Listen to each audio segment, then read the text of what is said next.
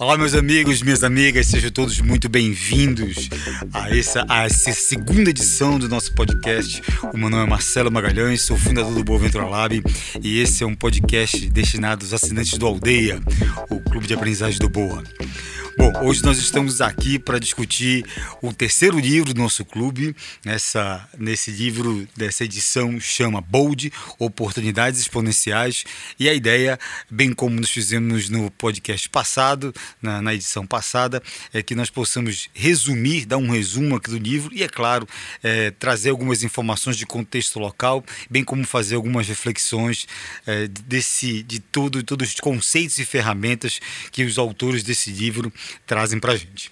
Bom, então, é, para iniciar aqui a discussão é, sobre o que é esse livro, o que esse livro apresenta para a gente, fazendo um, um, grande resumo aqui da central do livro, eu queria dizer para vocês que enquanto eu escrevi aqui o resumo desse livro, em, em, um certo momento eu fiquei ali em dúvida sobre a grafia correta de uma palavra que eu estava digitando, e assim que eu tive essa dúvida, eu apertei numa tecla, uma tecla, perdão, o processador de texto corrigiu a palavra e eu segui digitando o texto é, e como eu tinha acabado de, de, ler o livro né, eu estava como estou ainda sensível a, e percebendo esse mundo ao nosso redor é, das transformações tecnológicas recentes e percebi então o quanto que a minha produtividade para escrever textos tinha sido aumentada nos últimos anos em função de uma simples ferramenta como essa presente no nosso dia a dia que são os processadores de texto né.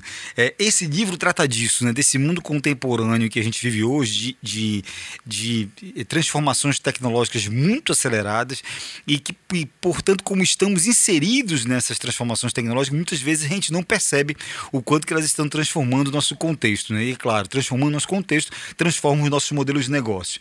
Além disso, ele também traz alguma perspectiva que é de algumas tecnologias que estão saindo do que ele chama de estágio da decepção e indo para o estágio da, da disrupção. Essas tecnologias estão estariam hoje, como estão, acredito eu também, é, no ponto para que a gente possa adotar e transformar ela, essas tecnologias em negócio. Então, é disso que se trata é, esse livro e é disso que se trata esse podcast, essa edição do podcast, da gente parar um pouquinho, respirar por algumas horas para compreender esse contexto onde a gente está inserido, mais uma vez um contexto de profundo avanço tecnológico e a partir dessa nova perspectiva observar de forma diferente não só os problemas né, da, nossa humanidade, hoje problemas em que estamos inseridos, mas como possíveis soluções e até mesmo, por que não, mais uma vez, é, enxergar os nossos negócios a partir desse novo olhar, dessa nova perspectiva. Bom, e para a gente fazer isso, acho que faz muito sentido assim como os autores fizeram no início do livro, a gente revisar a história da Kodak, né? Uma história que já foi contada tantas vezes, provavelmente todos nós, você que está acompanhando agora esse podcast, já deve ter ouvido muitas vezes a história da Kodak. Só que os autores trazem algumas informações adicionais que eu mesmo não, não tinha conhecimento, faz muito sentido então a gente revisitar essa história para entender o quanto que é importante esse momento que a gente está vivendo. Bom, em, 1900, em 1975, um engenheiro chamado Steve Sanson, é, dentro do laboratório de pesquisa da Kodak, inventa então o que seria a primeira câmera fotográfica digital. Né? Qual era o problema desse aparelho lá na década de 70? Né? Ele tinha o tamanho de uma torradeira, pesava 4 quilos, é, tirava alguma coisa perto de 30 fotos preto e branco, só que de apenas 0,01 megapixel, ou seja, a foto não tinha qualidade alguma. Né? Ao apresentar essa invenção para os dirigentes ali, líderes da Kodak, né, o Steve defendeu que um dia as pessoas poderiam querer apresentar suas fotos em uma tela eletrônica. É preciso que a gente né, faça um resgate. Hoje a gente apresenta fotos em telas eletrônicas, mas naquele contexto a gente apresentava fotos apenas em papel fotográfico. Né? É, Bom, o, que é interessante de, de aqui perceber é que esses líderes da Kodak não ignoraram por completo essa invenção, como alguns gostam de dizer, muito pelo contrário, eles perguntaram, questionaram o Steve quando aquela tecnologia estaria, seria viável né, para competir com as câmeras analógicas. O que é interessante é que o Steve, naquela ocasião, é, recorreu à lei de Moore, que é uma lei que a gente vai tratar no episódio seguinte, é, e afirmou com segurança que entre 15 a 20 anos essa tecnologia seria viável para competir com as câmeras é, de, com as câmeras analógicas no contexto. Né? É, o que é interessante, é, olhando essa história, né, é, é, perceber que ele foi preciso na previsão dele a partir de uma lei que já vigorava naquela ocasião é, de prever os avanços tecnológicos. Né? É dizer, ali os líderes da Kodak, quando tiveram contato com aquela primeira invenção da câmera fotográfica digital, é, eles não estavam, eles não precisavam de um salto de fé para acreditar que aquela, aquela invenção seria no futuro uma competidora com, com os aparelhos que eles tinham. Né? Já existiam leis que regiam como regem esses avanços tecnológicos que a gente vive hoje, eles apenas ignoraram é, em função desse mapa mental que, com que eles viam o negócio é, no momento. Né? Acho que é, essa é a principal lição. Essa história, mais uma vez, já foi contada muitas vezes, mas ela é, é uma, é uma história muito importante para a gente perceber ou refletir se nos nossos, no nosso dia a dia a gente não faz isso também muitas vezes. Né? O resto da história a gente já sabe, né? 20 anos depois a Kodak estava no auge, exatamente ali na previsão que o, que o Steve Sasson tinha feito. Né? Ela possuía 140 mil funcionários, um valor de mercado de 28 bilhões de dólares.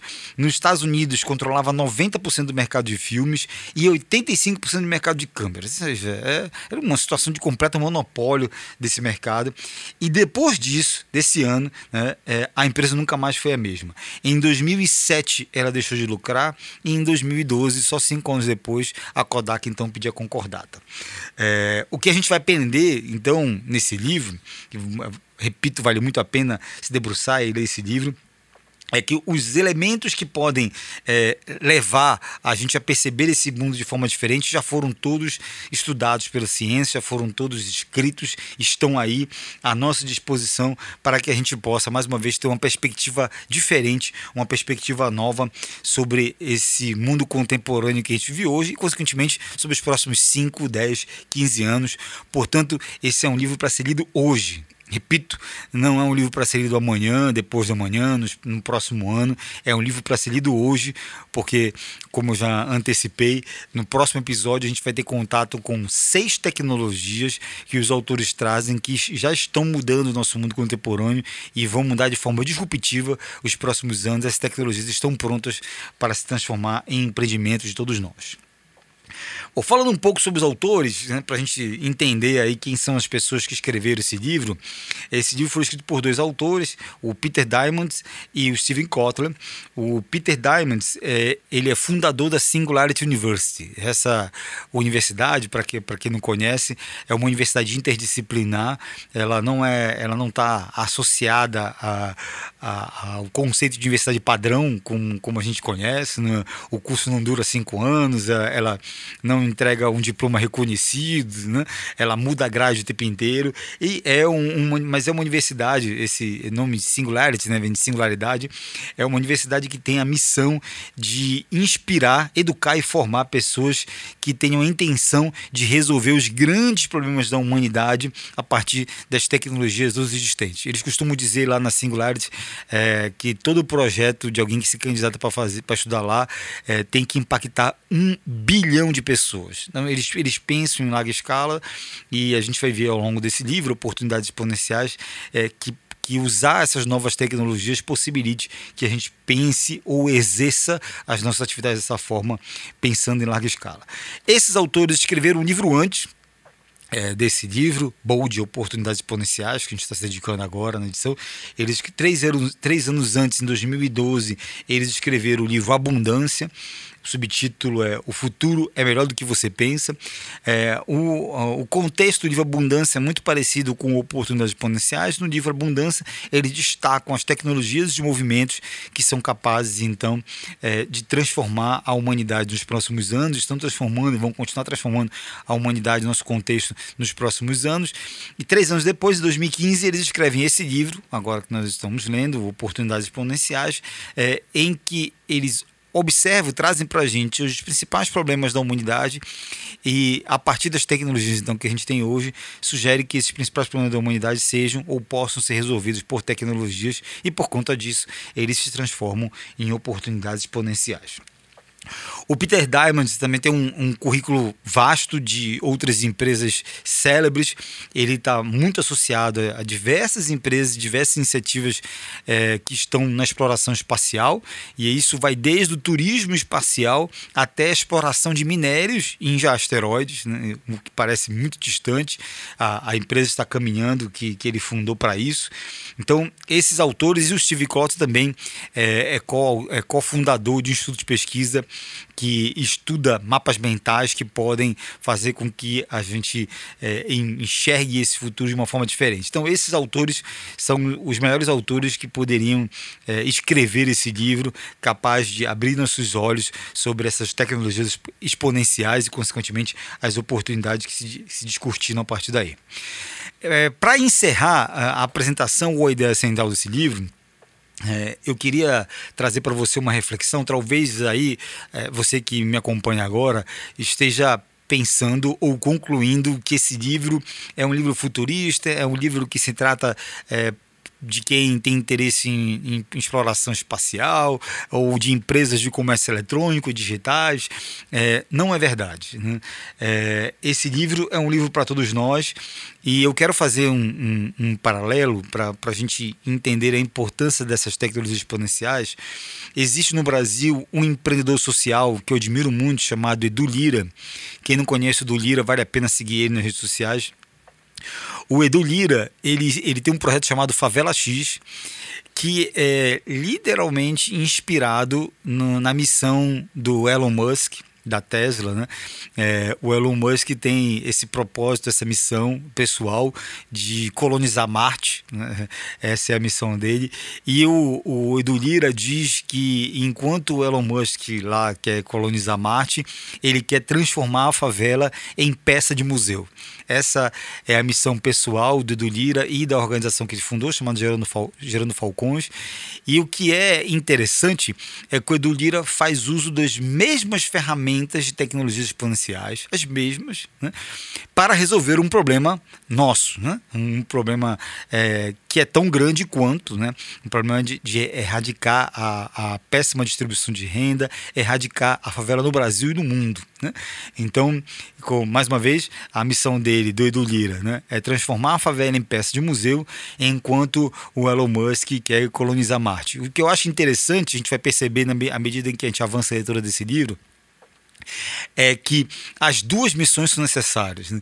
Enquanto o Elon Musk e outros é, tantos empreendedores estão ali é, trabalhando na colonização do espaço ou em missões de exploração espacial, novas tecnologias estão sendo desenvolvidas que ajudam a nossa vida aqui, no nosso planeta, né? é, e bem como é, outros empreendedores, como é o caso do, do Lira, empreendedores sociais, se aproveitam dessas tecnologias para resolver problemas da humanidade no nosso contexto. Então, acho que eu fiz questão de trazer essa outra perspectiva para a gente é, então receber esse conteúdo, conteúdo desse Oportunidades Exponenciais, a partir dessa ótica, desse olhar de que essas tecnologias podem e devem e irão nos ajudar a resolver os nossos problemas é, de, um, de um contexto mais amplo possível. Bom, então como é que está agrupado o livro, né? ou como é que está dividido o livro? O livro é agrupado em três partes, chamado de as partes são chamadas de tecnologia ousada, mentalidade ousada e multidão ousada. Na primeira parte, tecnologia ousada, são formada por três capítulos. Os autores apresentam as principais tecnologias, são seis, tecnologias é, que, mais ou menos como já disse aqui, estão saindo do estágio que eles chamam de decepção, que é um, um estágio em que a gente acha que essas tecnologias não servem para gente, não são para o nosso negócio, é, é coisa de quem está investindo muito em tecnologia no futuro, estão saindo desse estágio de decepção e indo para o estado da disrupção, que é quando todo mundo passa a fazer uso dessas, dessas ferramentas e a partir daí essas tecnologias então mudam o nosso contexto. São seis tecnologias, são apresentadas nesse capítulo, e também as leis que regem esse contexto tecnológico, né, de avanço tecnológico. Muitas delas é, já vigoram há muitas décadas, como é o caso da lei de Moore, que, como já disse, a gente vai tratar no próximo episódio. Foi uma, uma lei é, feita, cunhada na década de 60 e até hoje, praticamente, ela é vigente. É uma lei que trata de como procede os avanços tecnológicos. Então, essa é a primeira parte, tecnologia ousada. Na segunda parte, mentalidade ousada.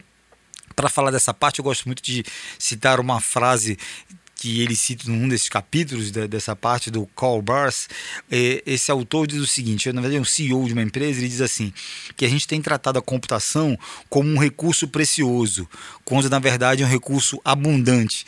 E eu completo: o que é escasso nesse caso é o que fazer com a tecnologia. E então, assim que eu terminei de ler os primeiros capítulos, que que tratam da tecnologia usada, eu já imaginava que os autores iriam então entrar nesse ou, nessa outra parte, nesse outro contexto, que é mentalidade usada, trazendo ferramentas para a gente questionar o, os nossos mapas mentais, a forma como a gente vê hoje a resolução de problemas. É fundamental que a gente mude o nosso contexto, mude a forma como a gente resolve problemas. E, e aí tem um, um paradigma bem claro que a gente precisa quebrar, que é o que eles chamam de pensamento linear ou de crescimento linear para o paradigma de crescimento exponencial. Os autores defendem, isso já está provado, que nosso cérebro não foi planejado nem desenvolvido para é, entender o mundo de forma exponencial, a gente entende o mundo de forma linear e por conta disso a gente tem dificuldade então de entender avanços exponenciais. Né? Então, é, na segunda parte do livro, os capítulos todos são dedicados a essas ferramentas mentais aí que podem é, nos ajudar a destravar o nosso potencial de olhar a resolução de problemas ou observar a resolução de problemas de uma forma diferente. E a terceira parte do livro, Multidão Ousada, trata da construção de comunidades o poder e a função dessas comunidades para acelerar o crescimento dos nossos negócios. É, já é claro, não só para esses autores, como para outros tantos autores, que um negócio só cresce de forma acelerada se ele tiver o apoio de uma comunidade. Né? Então, esses autores então trazem aí ferramentas para fazer a gente compreender é, o papel mais uma vez, dessas comunidades e como construir, desenvolver essas comunidades para apoiar esse crescimento possivelmente exponencial dos negócios baseados em tecnologias de avanço acelerado. Bom, esse, essa é a ideia central desse livro, é, Bold, Oportunidades Exponenciais. Nos próximos episódios nós vamos tratar de cada uma dessas partes e eu espero então que você siga acompanhando a gente aqui nos próximos episódios para que a gente possa ter reflexões aí que nos ajudem a observar os nossos negócios de uma forma diferente. O meu nome é Marcelo Magalhães, sou fundador do Boa Venture Lab e esse é um podcast destinado aos assinantes do Aldeia, o clube de aprendizagem do Boa.